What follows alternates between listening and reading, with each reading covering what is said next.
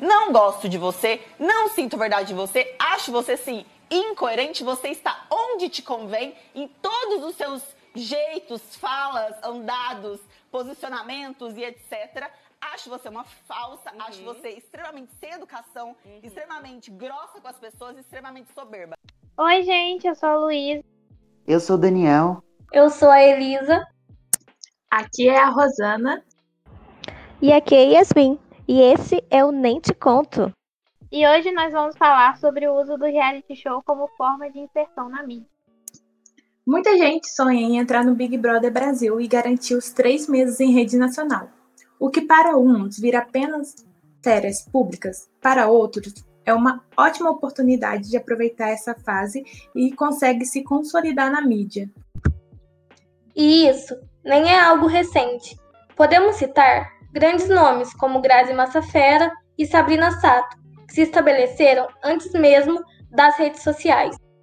Mas e aí, gente? Se vocês fossem convidados, vocês iriam aceitar para participar de algum desses programas? Eu ficaria muito deslocada se eu fosse, se eu fosse convidada. Principalmente se eu tivesse que criar um personagem para ficar lá dentro. Imagine você 24 horas por dia durante três meses. É, ser uma pessoa que você não é aqui fora. Então as pessoas descobrirem isso e também falarem de você, de como você era, que você não é aquilo realmente. Isso, não sei, me deixaria muito desconfortável esse pensamento.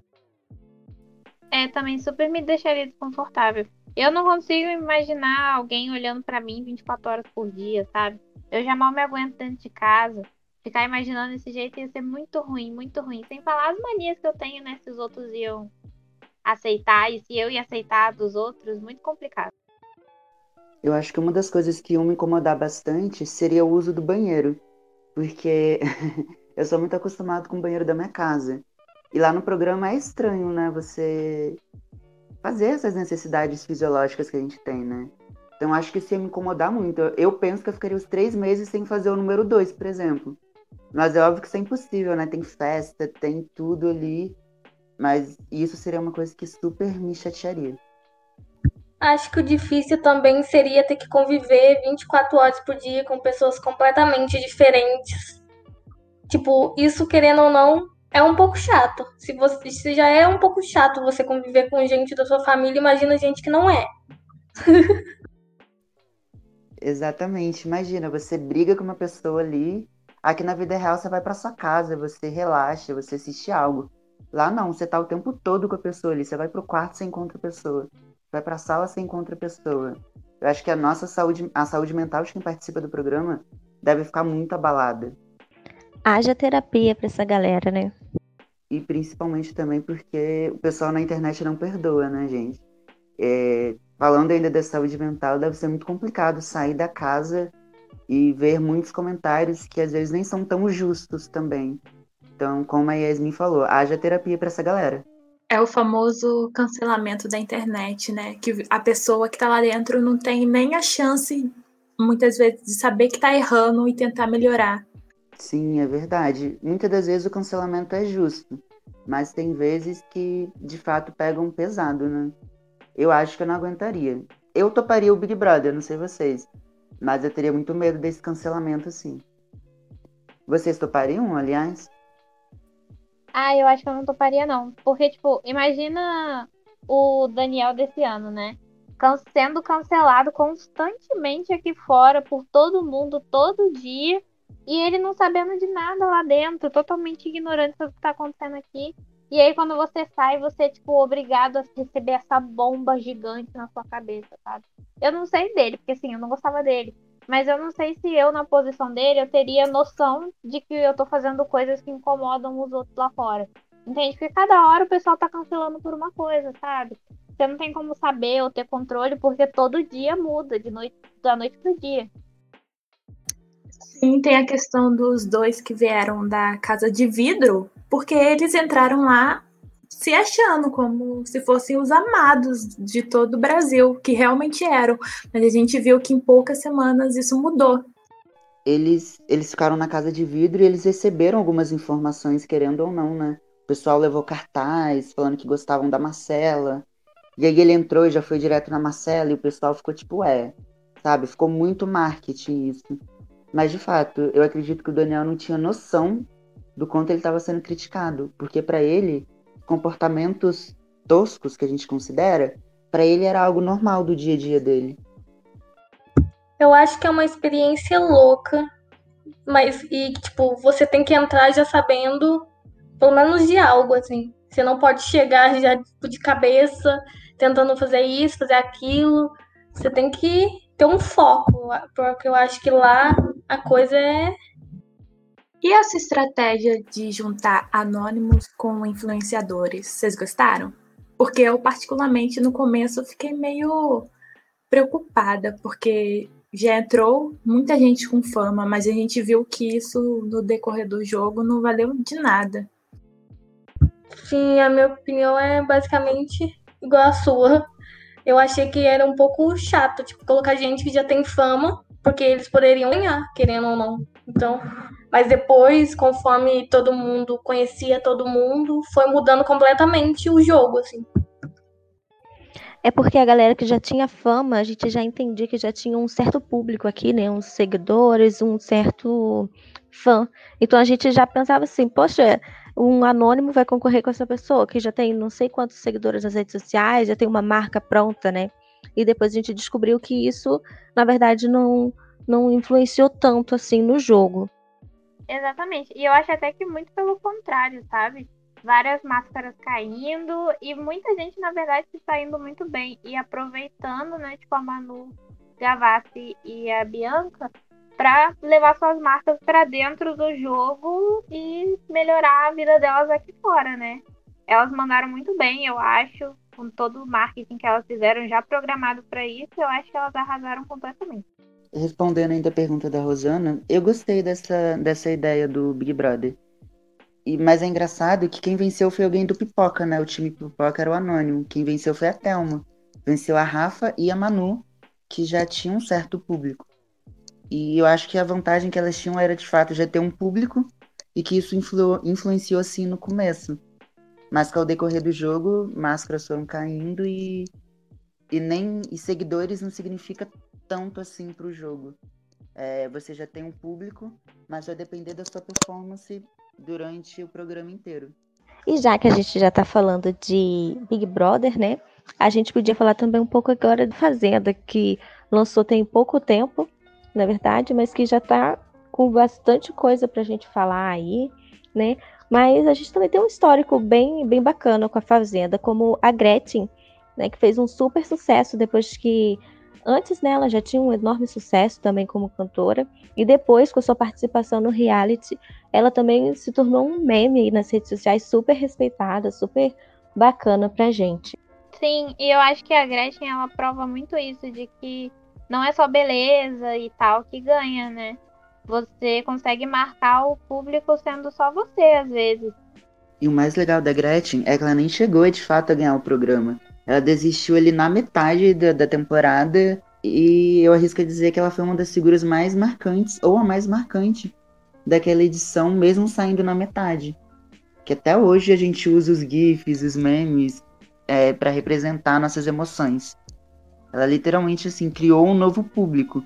O sucesso dela foi tanto até que até Katy Perry chamou né, ela para fazer o clipe, que foi tipo incrível.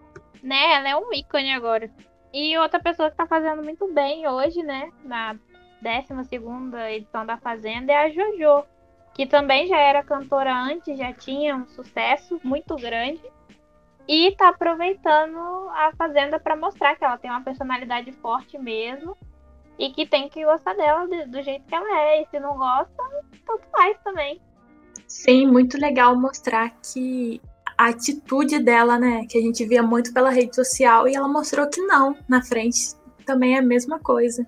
Sim, eu tinha uma imagem dela de que ela arrumava muita confusão à toa, sabe?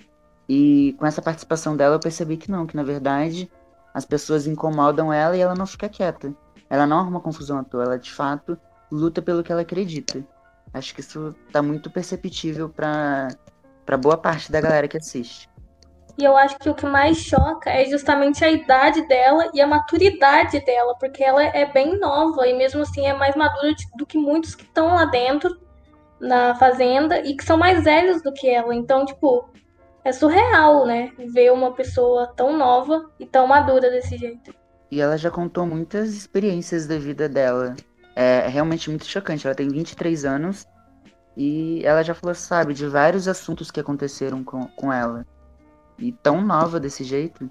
Exatamente, eu acho que isso é uma influência muito boa, sabe? Pra mostrar que dá sim pra você ser uma pessoa boa, uma pessoa madura, resolver seus próprios problemas, mesmo sendo nova.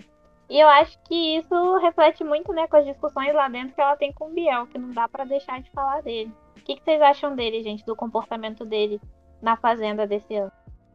Aquele que já foi o maior cantor de funk do Brasil, que já teve cinco hits, enquanto ela só teve um. O que falar do Biel? Iludido, sonhador, assediador. Qual palavra a gente pode usar para ele, né, gente? Assim. Primeiramente, que eu acho que, na minha opinião, ele não deveria nem ter entrado. Mas é, é, é o estilo de personagem que, a, que esse reality show pede, né? Já tem um histórico assim. Então acho que isso daí favoreceu a entrada dele, na verdade. Infelizmente, viu? Realmente, a entrada dele no, na Fazenda, né, vem dividindo opiniões na internet. Em cada lugar você vê uma galera falando uma coisa.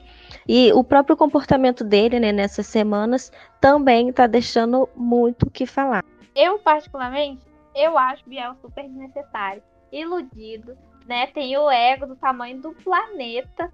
Nossa senhora, eu não consigo entender como que alguém consegue achar que tá certo 100% do tempo. E que em lugar nenhum o povo tá, tá vendo ele falando as coisas que ele fala, né? Porque sem cabimento. Ele acha mesmo que a gente tá com a impressão aqui fora de que o, as coisas que ele falou, por exemplo, quando o Mion falou para ele que ele voltou e tal, ele achando que o povo ama ele. Só que na verdade, ele só voltou, gente. Foi só isso, nada demais. E ele lá, com o ego gigantesco inabalado. E é justamente aí que a gente vê também sobre a idade, né? Porque ele é mais velho que a Jojo e a Jojo é muito mais madura do que ele. Então, tipo, meu Deus. Eu acho que daí vem um lance muito estrutural na nossa sociedade, né? Eu acredito que vocês possam falar melhor que eu, mas eu já percebo que tem muito disso, de que ah, a mulher amadurece muito mais rápido que o homem, e então vamos passar o pano pro homem, sabe? Exatamente, o povo fala muito que ah, ele é muito novinho, ah, não sei o que, mas eu não acho que isso é desculpa para ser mal educado do jeito que ele é. Folgado sim, entende? E ele, pelo contrário da Jojo, ele não resolve as coisas por ele mesmo. Ele vai falar mal dos outros pelas costas que nem uma criancinha, um adolescente, em vez de ir lá e falar, nossa, como ele é macho, como ele é homem, do jeito que ele fala, né? Que a gente sabe que não tem nada a ver com nada. Mas em vez disso, ele vai e fala pelas costas. Ele não vai resolver os problemas dele com a Jojo e com qualquer outra pessoa. E quando escuta, ele fica debochando, né? Fica dando risadinha, fica fazendo careta. Literalmente uma criança. Sim, com certeza. Eu não sei se vocês concordam comigo, mas esse ano o reality show tá bombando bastante, né? Principalmente devido assim, ao isolamento social, à quarentena, enfim. Mas eu observei dois extremos, na verdade três praticamente. A Bianca e a Manu, que já tinham uma certa fama aqui fora, entraram e conseguiram alavancar a carreira delas aqui fora. É, a Thelma, por exemplo, que era anônima e conseguiu é, aparecer na mídia de uma forma muito boa, tanto que todo sábado, praticamente, ela tá no programa É de Casa, com quadro de saúde. E ela conseguiu se destacar na mídia.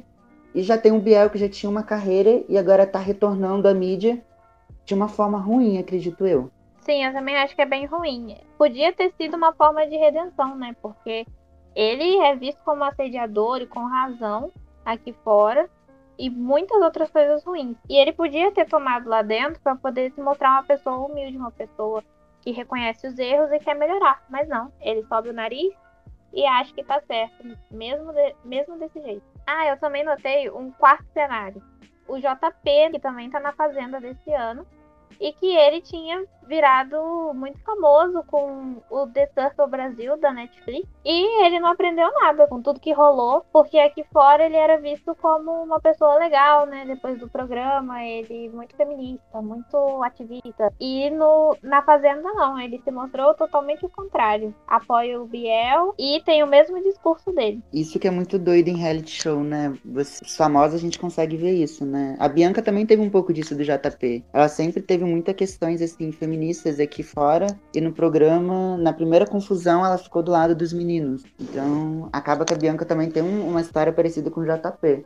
Só que a Bianca teve a estratégia de marketing dela e conseguiu dar a volta por cima. Mas ambas acho que tem um perfil parecido, assim. Nos dois casos, né, tanto do JP quanto da Bianca, só mostra pra gente a importância da gente estabelecer realmente uma comunicação, né, direta, que realmente conversa com o que a gente quer passar e que realmente nos representa, porque como eles na internet eram uma coisa e pessoalmente, né, quando as pessoas começaram a ver o que eles realmente eram, o dia a dia deles era outra completamente diferente, né? Isso que a gente pode ver que a comunicação é importante para poder trazer realmente quem você quer para perto, mas também se você não ter cuidados, ela vai afastar bastante gente de você. Isso me lembrou muitas marcas, né?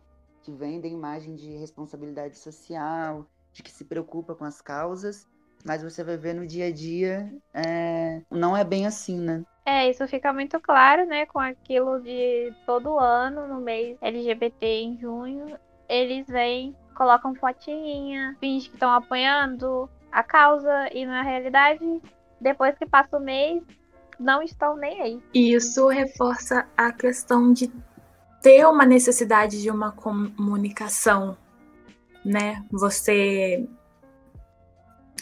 você se mostrar na mídia exatamente quem você quer ser, senão não tem como sustentar por tanto tempo.